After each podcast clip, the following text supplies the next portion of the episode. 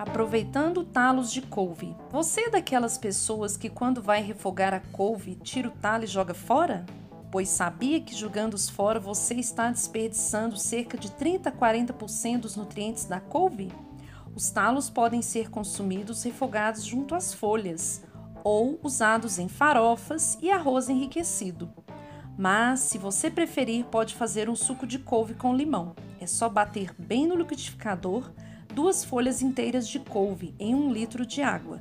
Depois, acrescente dois limões picados com a casca e bata por apenas mais 5 segundos para que não fique amargo.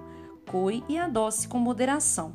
Esse suco é maravilhoso para se tomar após o almoço, pois aumenta a absorção do ferro do feijão. Que tal experimentar?